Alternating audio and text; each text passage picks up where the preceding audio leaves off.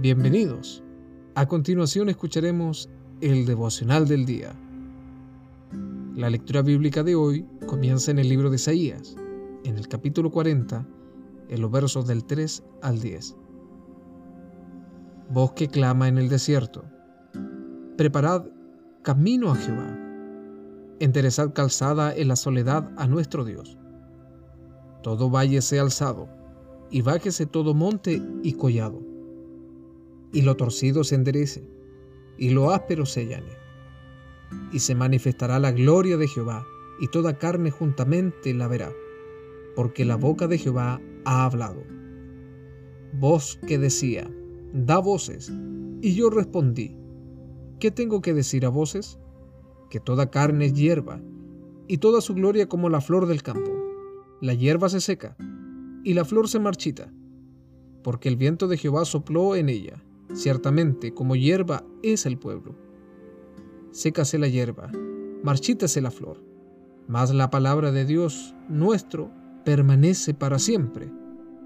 Súbete sobre un monte alto, anunciadora de Sión. Levanta fuertemente tu voz, anunciadora de Jerusalén. Levántala.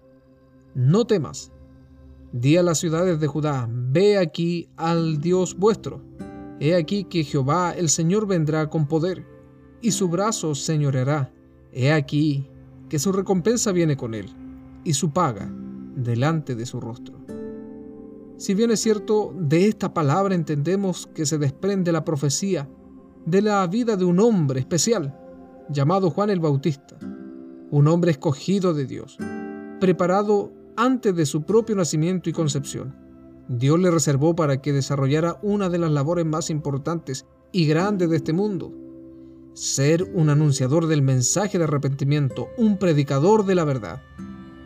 Esta profecía de Isaías está destinada a todos nosotros, hombres y mujeres, creyentes fieles de Dios, que hemos abrazado el llamado y que hemos entendido la responsabilidad que existe en no callar y trabajar por el cumplimiento de la palabra.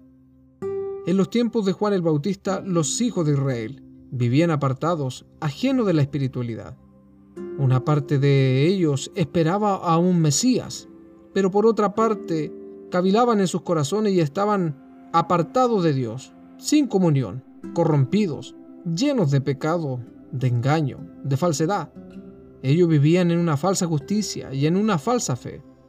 Tuvo que venir la palabra por medio del mensajero llamado Juan, un hombre que no cayó, que predicó, y tal vez por su labor incomprendida, Muchos deseaban prenderle y acusarle de lo que fuera con tal de desprestigiar el mensaje que él predicaba.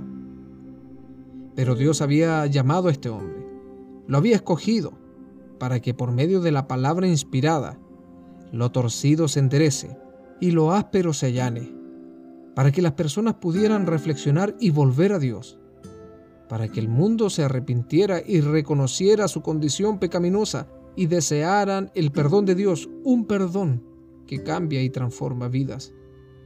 Resumiendo este capítulo de Isaías, vemos que cuando el mensaje es predicado, las personas que lo oyen se arrepienten y comienzan a creer en Dios. Entonces se manifestará la gloria sin igual de Jehová, y toda persona verá su poder, porque la boca de Jehová será hablando por medio de sus hijos, pastores, líderes, ministros, hermanos todos. ¿Qué pues debemos decir? Que todo lo que existe es pasajero. Ya los tiempos están cercanos, las señales se están cumpliendo. Que la vida es frágil como la flor del campo, que hoy es, pero mañana deja de ser.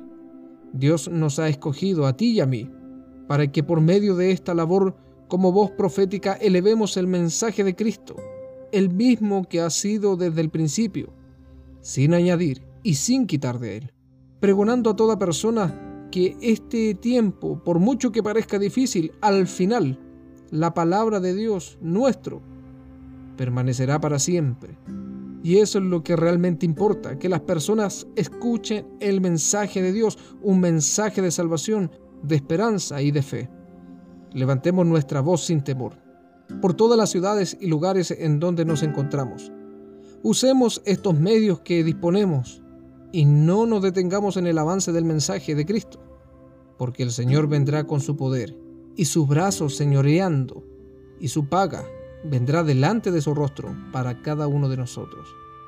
Esto ha sido el devocional del día. Que Dios bendiga tu vida en el nombre de Jesús. Amén. Thank you.